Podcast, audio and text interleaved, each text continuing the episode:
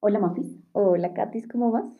Ay, hoy sí estoy físicamente un poco débil, pero bueno, acá grabar este episodio me, me da como una, me sube la energía y todo, pero, pero Ay, estoy bien. sí, hay veces cuando, cuando uno está enfermo la energía baja, ¿no? Sí, y además como que, que pereza estar enfermo, ¿no? Sí, pues depende cómo uno lo ve, que hay veces es, es el cuerpo diciéndole a uno a descansar.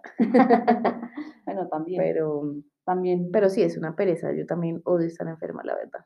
No, y sobre todo como hoy que yo me levanté, pues no, levanté enferma, Pero ayer domingo como que uno empieza, bueno, mañana tengo que hacer esto, es no sé qué, bla, bla, como con muchas cosas y el cuerpo como que no le responde, es como, ah, qué rabia. qué rabia, Pero, sí, total. pero si yo en los últimos meses, yo creo, he estado tratando de eso, como de oír mi cuerpo y de como no sobreexigirme, sino claro, como, o sea, como tratar de, de guiarme con él y pues si hoy no puedo, seguramente Pues mañana sí, porque si no, si uno yo creo que si uno se sobre como que, digamos que hoy el cuerpo no le está dando a uno y uno dice: "No, tengo que hacer ejercicio, no sé qué", y mañana es peor.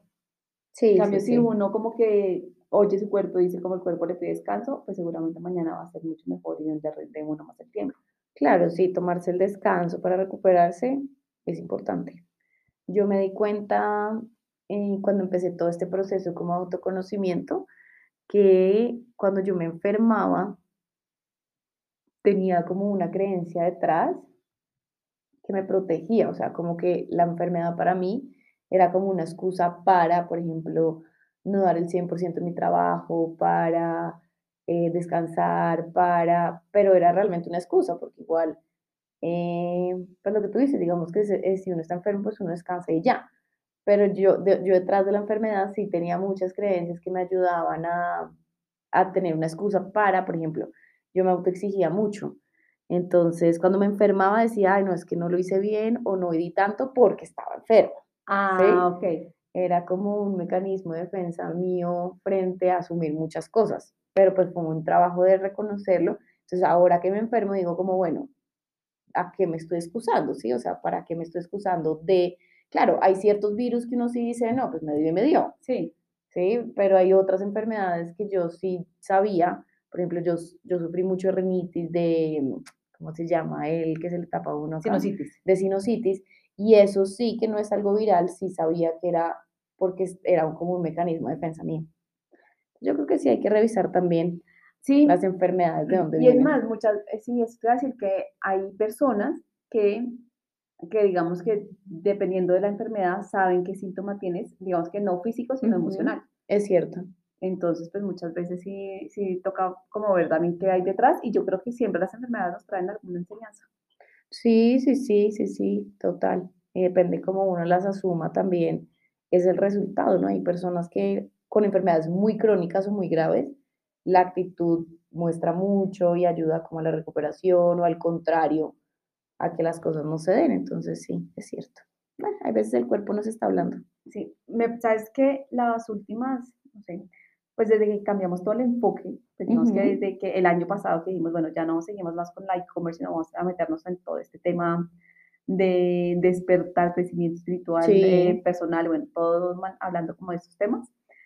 Lo que sí he aprendido, digamos que de ti, es a oír mi cuerpo, como que yo lo, lo ujú, sentía como ajeno a mí, o claro. sea, como que no, pues no lo hacía tan parte de, ujú, pero como integrarlo como en mi día a día, eso sí lo he aprendido de ti, mm, chévere. porque pues digamos que, mm, sí, digamos que una época que creo que en uno de los episodios les conté, que mm, cuando ya estaba como aburrida en el trabajo, era, me, una señal era enfermarme muy seguido, Ujú, o sea, era como cada ocho días o cada, o sea, como que no me recuperaba, por así Sí, decirlo. Pero después ya no tenía como esa conexión con mi cuerpo de, de hoy estoy cansada, sino, claro. o sea, como que ya, es más, como en el día a día ni siquiera me tomaba la molestia de ver cómo mi cuerpo está. Es cierto, y dice mucho. Yo, por ejemplo, eh, también he identificado que cuando me duele la espalda alta, como cerca a los hombros, eso que uno dice que como tiene un mico pegado, Sí, como ese dolor, eh, es porque me estoy cargando algo que no es mío. Ya lo tengo súper identificado. Y en estos días he tenido un dolor que de hecho me, me he he hecho masajes con mis piedritas y demás, y no he podido identificar qué es lo que estoy cargando a otra persona, porque hay veces, hay veces sí lo he identificado, hay veces es algo que me cargo el resto, o hay veces es energético, pero ya lo tengo súper identificado, o sea, ese lo tengo súper claro, la sinusitis tengo súper claro que es un mecanismo mío de defensa como de no, por mi autoexigencia, Sí. entonces chévere, y sería una invitación muy grande para los que nos están oyendo, que el cuerpo sí nos habla de muchas cosas emocionales o de nuestro propio proceso que, que hay que ponerle atención, que hay que estar mucho más atento a qué nos está diciendo nuestro cuerpo y cómo lo podemos relacionar con lo que nos está pasando. Pues mira que este año, cosa que a mí nunca me ha pasado, ya he tenido muchos, no muchos, pero dos, digamos, Ujú. de mm, que me levanto ya como con problemas digestivos, como la enfermedad digestiva. Ok, Pues yo nunca había tenido, pues, o sea, el típico virus de, de sí, gastroenteritis y ya, sí, pero el- los otros no. Entonces sí podría ser voy a empezar a analizar a ver qué, qué me, qué me muestra la enfermedad. esa, a ver qué, qué Sí, pasa. El, el tema gastrointestinal está muy relacionado con el tránsito de nuestras emociones. Generalmente. Entonces, las personas que sufren del colon o las personas que sufren de, de gastritis o, o del estómago es porque hay algo emocional que se está tratando ahí como de, de transitar o está estancado o, o, o el- o uno mismo conscientemente no lo está cargando, pero entonces el cuerpo lo carga por uno. Sí. ¿Y, ¿Y será que también estoy en un proceso de soltar? También, también lo estás eliminando todo. Sí, estoy eliminando todas las creencias, como estoy en cambio de creencias, de mentalidad, todo, será que también por ahí el cuerpo se está limpiando También, de, de sí. creencias, de Sí, códigos, también. de frecuencias. Puede ya- pasar, puede pasar cuando uno hace, por ejemplo, meditaciones muy profundas, trabajo con cristales, eh, hasta algunas sesiones angelicales que el cuerpo elimina y, y uno puede tener diarrea, vómito, lo que puede, puede ser un efecto secundario de también de los procesos de detox que uno puede hacer a nivel espiritual o emocional también se ven en el cuerpo. Puede ser. Bueno, puede ser. También voy a empezar a analizar a ver qué pasa. Sí, verlo por todos los por lados. dos lados a ver qué. Pero bueno, pues sí, yo, yo creo que lo importante acá es como empezar a ver una enfermedad como un maestro, como Exacto. algo que, y también como una especie de un pare, revisa cómo estás tú emocionalmente en tu día a día y no dejarlo pasar. Exacto, no dejarlo pasar, sino tratar de ver qué nos está mostrando, qué nos está diciendo, eh, qué estamos ocultando o al contrario, qué estamos soltando. Bueno, pero eso es como ser muy consciente primero de qué le está pasando a mi cuerpo y qué está pasando también conmigo para irlo relacionando. Sí, Serían los primeros pasos para, para tener como esa conciencia del cuerpo y la enfermedad. es verdad. Bueno, más bien. cambiando un poquito de tema, resulta que caímos en cuenta, o yo caí en cuenta, que en el segundo episodio hablé yo mucho, te quité casi el micrófono, de como de mi, todo mi proceso, de cómo hemos llegado, aunque nos falta un pedacito de cómo llegar hasta acá, pero digamos que sí fue como la primera parte. Ahora quiero hacerte la invitación para que tú nos cuentes que, bueno, te graduaste del colegio y qué pasó contigo. Desde que me gradué del colegio. Eh, lo voy a tratar de, de resumir porque han sido muchos años. El otro día veía ya desde el colegio, han pasado como 15 años. Pues ya, es bastante tiempo para, para contárselos. Sí, pero por Eh, ejemplo, en la universidad ya empezaste como con tu despertar, empezar a identificar ciertas cosas, de salir como el piloto automático, de empezar a quitar creencias, no tanto, ¿o sí? no, no tanto, digamos que pues yo estudié psicología porque siempre me, me gustó mucho todo lo que tenía que ver con los sueños y el inconsciente. Realmente yo decidí por eso mi carrera, pero cuando, Cuando ya me involucré mucho en en en la psicología, pues me di cuenta que me gustaban muchos otros temas, ¿no? Realmente a mí el comportamiento humano me gusta en todas sus formas. Por eso empecé a trabajar hasta en investigación de mercados, pues porque se analiza el comportamiento, en la parte educativa, digamos que me me gusta mucho. Pero pero no, mi pues en en psicología cuando cuando estuve en la carrera como tal, pues digamos que yo siento que yo siempre he tenido una sensibilidad muy grande a muchas cosas porque un- uno de los primeros libros que yo leí acerca de algo que no era tan racional, un libro que me encontré aquí de mi abuelo que se llamaba Más allá de la muerte. Sí, me acuerdo, sí me acuerdo que en Villavo, en el apartamento de, de nuestra abuelita Bertuchis, tú lo encontraste y tú le dijiste a mi mamá que si que si me lo podía llevar para leerlo, porque sí, sí desde, pues desde siempre me ha gustado mucho los temas de, pues no sé si llamarlos esotéricos, pero digamos que sí, holísticos. Espirituales. Eh, y desde ahí empecé a tener como, como a un interés muy fuerte por lo que pasaba después de la muerte y me di cuenta, por ejemplo, que, que empecé a creer mucho en la reencarnación, pero empecé a tener muchos conflictos, pues porque toda mi formación Ah, católica, era, o- pues no cree, exacto, no cree en la reencarnación. Entonces, digamos que, bueno, como que quedó ahí el tema latente. Eh, yo he tenido igual siempre una conexión con Dios, yo cre- siempre he creído, entonces digamos que me metí también mucho tiempo terminando el colegio por el tema de, del servicio al otro, eh, de creer en Jesús, bueno, en todo, y digamos que ahí tenía también como una conexión fuerte.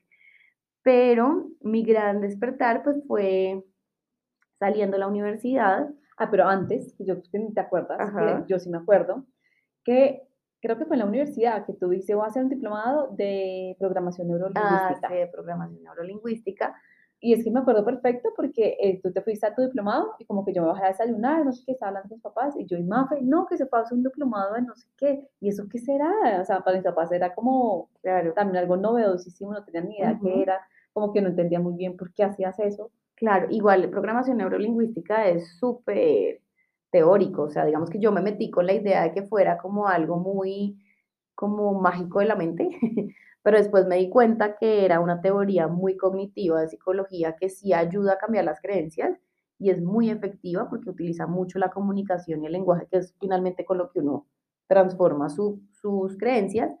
Eh, sí tiene un lado místico que tiene que ver con la hipnosis, por ejemplo, pero termina siendo también una herramienta depende de cómo uno la utilice. Digamos que desde la programación neurolingüística, pues sigue siendo muy científico y muy racional, ¿no?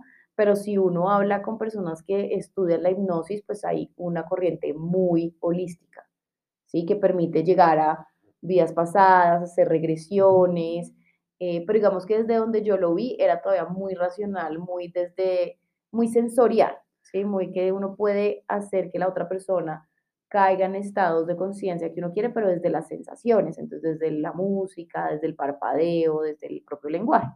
¿Y tú crees que ese, digamos que ese curso, ese pl- diplomado te sirvió mucho, te, te ayudó, digamos que a cambiar la forma en cómo te hablabas, cómo hablas? A mí me, me ayudó mucho tener muchas herramientas para mis pacientes, sobre todo cuando queremos transformar creencias, uso mucho la programación neurolingüística porque es muy efectiva realmente. Entonces, cuando uno quiere cambiar su realidad desde las creencias, yo creo que es una técnica muy chévere. Pues Maf, mira que el, no sé, he tenido ganas de hacer un curso de PNL. Me parece interesante, sí, pero, mm, pero pues ya que lo recomiendas, puedo empezar a investigar más y podrías, pues, puede ser algo interesante, ¿no? sí, la verdad es, es una teoría muy, muy interesante, sobre todo si uno quiere cambiar su forma de comunicación, sus creencias. También hay un módulo, me acabo de acordar, un módulo que le enseñan a uno cómo lograr hacer más persuasivo, cómo lograr persuadir a las personas por medio de la comunicación. En realidad tiene cosas muy chéveres, porque además, aparte de todo, es muy práctico. El PNL es súper práctico, o sea, le dan herramientas a uno, solo herramientas, solo herramientas para que uno ponga en práctica. Entonces no es tan teórico que uno diga, bueno, ¿y qué hago con esto? Sí, Sino al contrario, te ponen muchos ejercicios y es muy práctico. Es bien Pues chévere. sí, voy a empezar a investigar a ver qué curso hago, que- porque me parece chévere, porque pues digamos que los como les he contado, he tratado de, mi meta, digamos, este año es empezar a cambiar muchas creencias que he ido viendo que ya no quedan. Y sí me he dado cuenta que, por ejemplo, en el lenguaje muchas veces uno se, yo por lo menos me enfocaba en lo negativo y me di cuenta que también ve- viene mucho de la forma en que a uno lo cría. Entonces, por Sí. ejemplo, nuestra Bertucci, nuestra abuelita, muchas veces ella preguntaba en forma negativa ujú. y mi mamá también. Sí, es cierto. Y desde ahí yo creo que toca uno empezar a corregir eso. Sí, sí, sí, porque es la, por eso se llama programación, porque es como volver a programar de alguna forma nuestro lenguaje para cambiar nuestra realidad. Es eso, entonces es muy chévere. Si les llama la atención y todo uno, y por uno, o sea, ni siquiera para hacer, porque muchos coachings lo hacen, Sí. ¿sí? Desde la programación, pero por uno es una herramienta bien chévere. Súper. Sí, súper, buenísimo. Bueno, entonces sigamos con tu camino. Ah, bueno, Entonces entonces tu hice mi curso. curso, eh, pero realmente mi, mi gran momento cuando me di cuenta que me gustaban mucho las cosas holísticas fue, bueno, yo siempre en psicología supe que me gustaba mucho hacer terapia, pero siempre fui muy indecisa frente a la hacia qué enfoque irme. Para los que no saben, digamos que los que son psicólogos clínicos siempre deciden un enfoque. Entonces hay psicólogos desde el psicoanálisis, hay psicólogos desde lo cognitivo, hay psicólogos sistémicos y como todo en mi vida, para mí ha sido muy difícil decirme por algo. ¿sí? Yo siento que yo soy una persona que me gusta mucho todo, entonces me gustaba una parte del psicoanálisis, todo lo del sueño, todo lo que tiene que ver con, con la infancia, me gustaba el psicoanálisis, pero toda la, la práctica y las herramientas como de clínica las cojo de lo cognitivo. Entonces digamos que para mí en psicología fue muy difícil hacer clínica desde un solo punto, ¿sí? Y eso me cuestionó mucho si yo servía para ser psicóloga clínica, para tener esas sesiones. Entonces, bueno, me gradué y, Y por pregunta, eso, no sé. ¿Y no se podría coger un poquito de todo, como lo que más te gustaba, te gustaba más la atención de cada uno de los enfoques? pues desde, desde psicología, desde la práctica de uno ser psicólogo clínico, no, ¿sí? Es porque digamos que la rigurosidad, el, el método, pues te lo da el La enfoque, gama, sí. Pero lo que yo hago hoy en día, pues sí es algo totalmente holístico donde mezclo de todo. Y, y ahí ya les cuento por qué. Entonces salí de la universidad y mm, empecé a estudiar, empecé a estudiar, no, empecé a trabajar, perdón, eh, en una empresa que hacía, bueno, el cerebro siempre me ha gustado, entonces empecé a enfocarme como en todo lo que tenía que ver con neuro. Entonces empecé a trabajar en una empresa que hacía eh, pues como análisis de mercado, pero por medio del cerebro. Y eso me gustaba mucho, pero me empecé a alejar mucho de lo que era la psicología. Y entonces después decidí trabajar en una fundación y ahí fue mi gran crisis, que creo que más o menos se las he contado, que me estrellé con una persona que creo que fue una gran maestra mía, porque fue un reflejo de una inseguridad y una ansiedad muy profunda que yo tenía.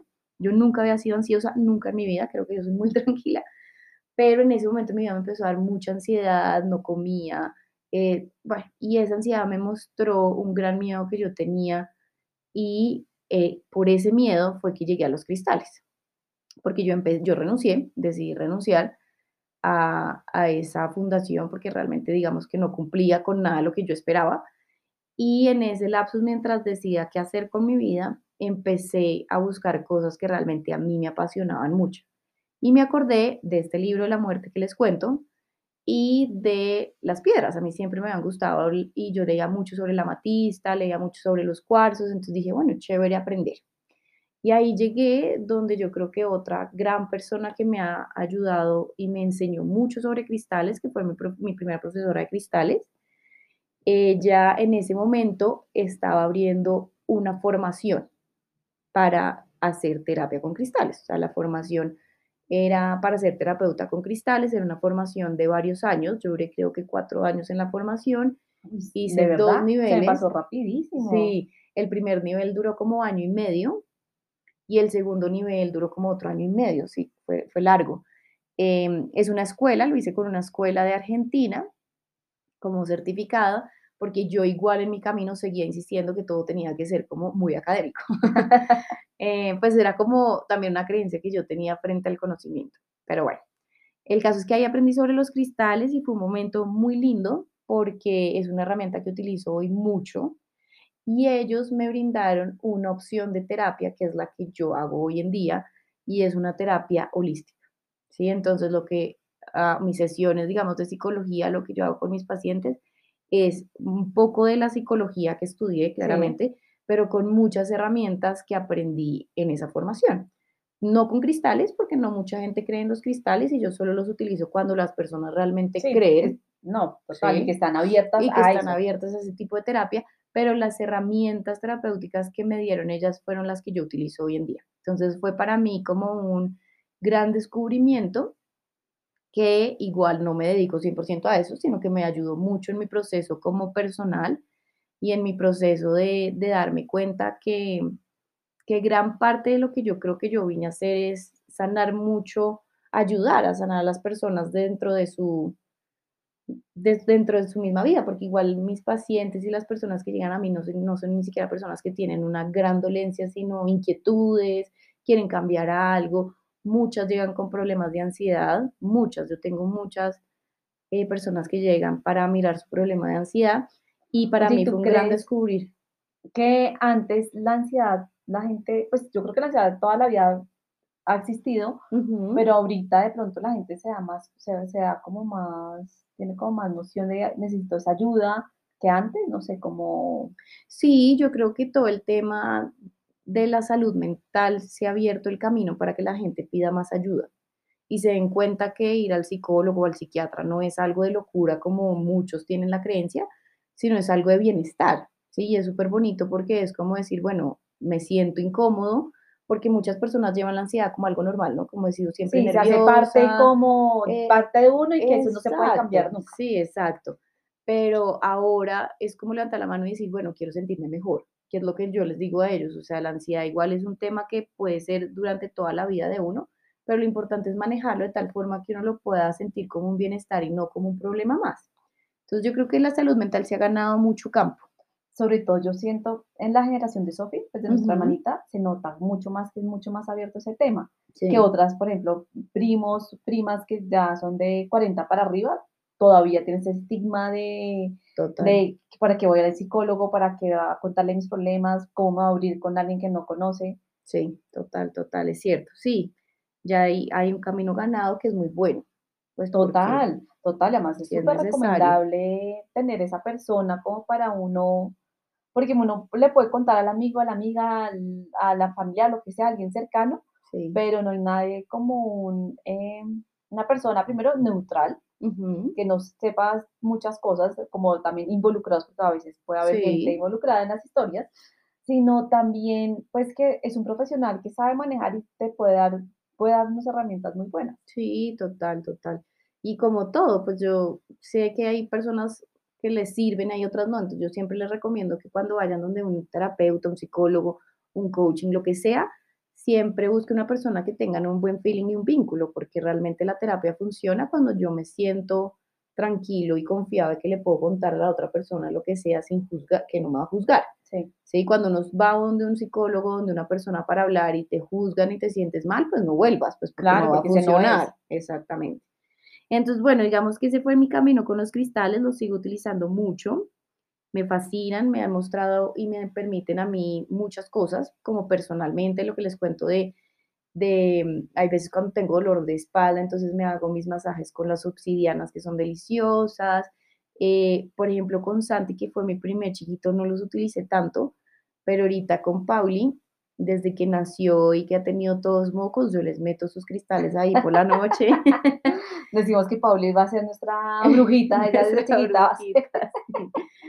Sí, total. Entonces, digamos que siempre los utilizo. Cuando empecé a estudiar los cristales, volví a sentir la necesidad de seguir estudiando un poco más sobre, sobre otras teorías o sobre la espiritualidad, no desde la religión, sino como desde un camino mucho más amplio de, de conocimiento de uno mismo, porque pues toda la, muchas teorías de los cristales se une con, con todo el tema del budismo que habla de la reencarnación, eh, de cómo en cada vida uno trata de, pues, de aprender y de vivir como el karma para trascender.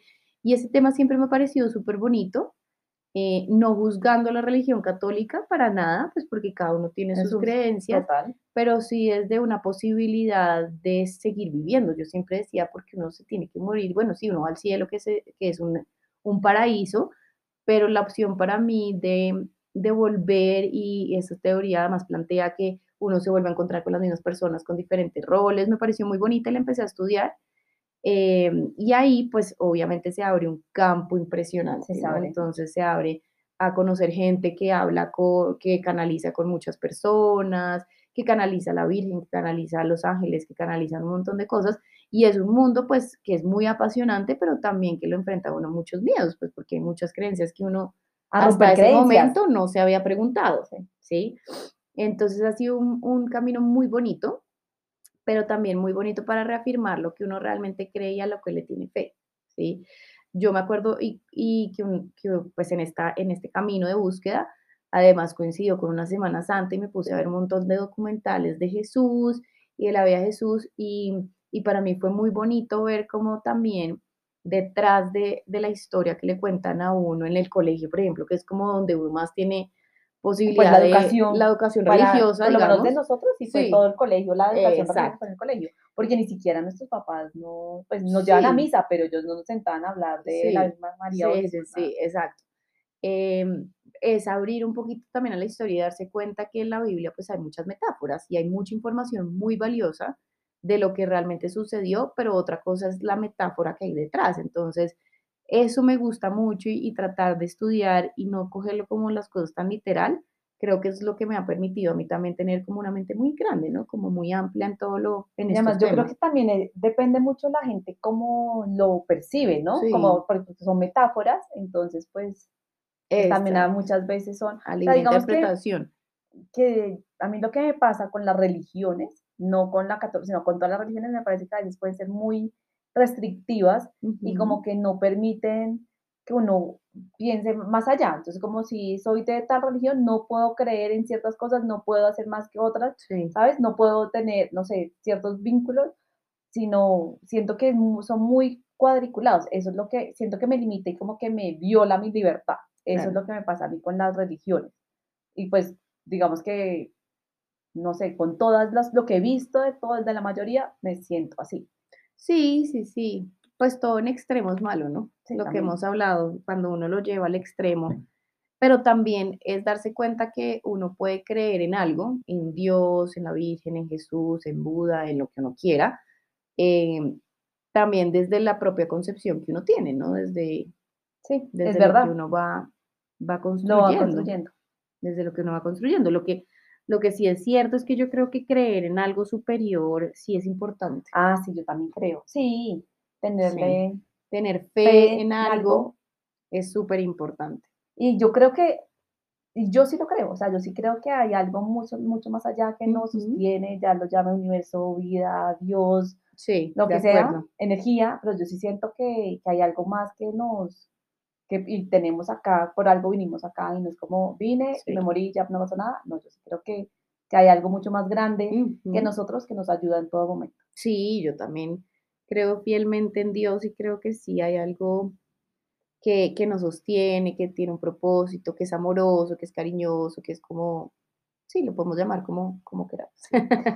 Bueno, Mafis, se nos acabó el tiempo porque el tiempo pasa volando. Volando, siempre se nos pasa el Ahí creo que ya nos queda un poquito de un tema que tan interesante para el próximo tocar, porque además ese también me involucra a mí, que tú me abriste como el campo a eso sí, sí, y sí. ya nos alcanza el tiempo. Así No. que, bueno, Después de los dejamos- cristales sí. vino otra cosa. Sí. otra cosa, les dejamos con esa interrogación, con ese misterio, por así decirlo, y nos vemos dentro de ocho días. Listo. Bueno, chao, Katy.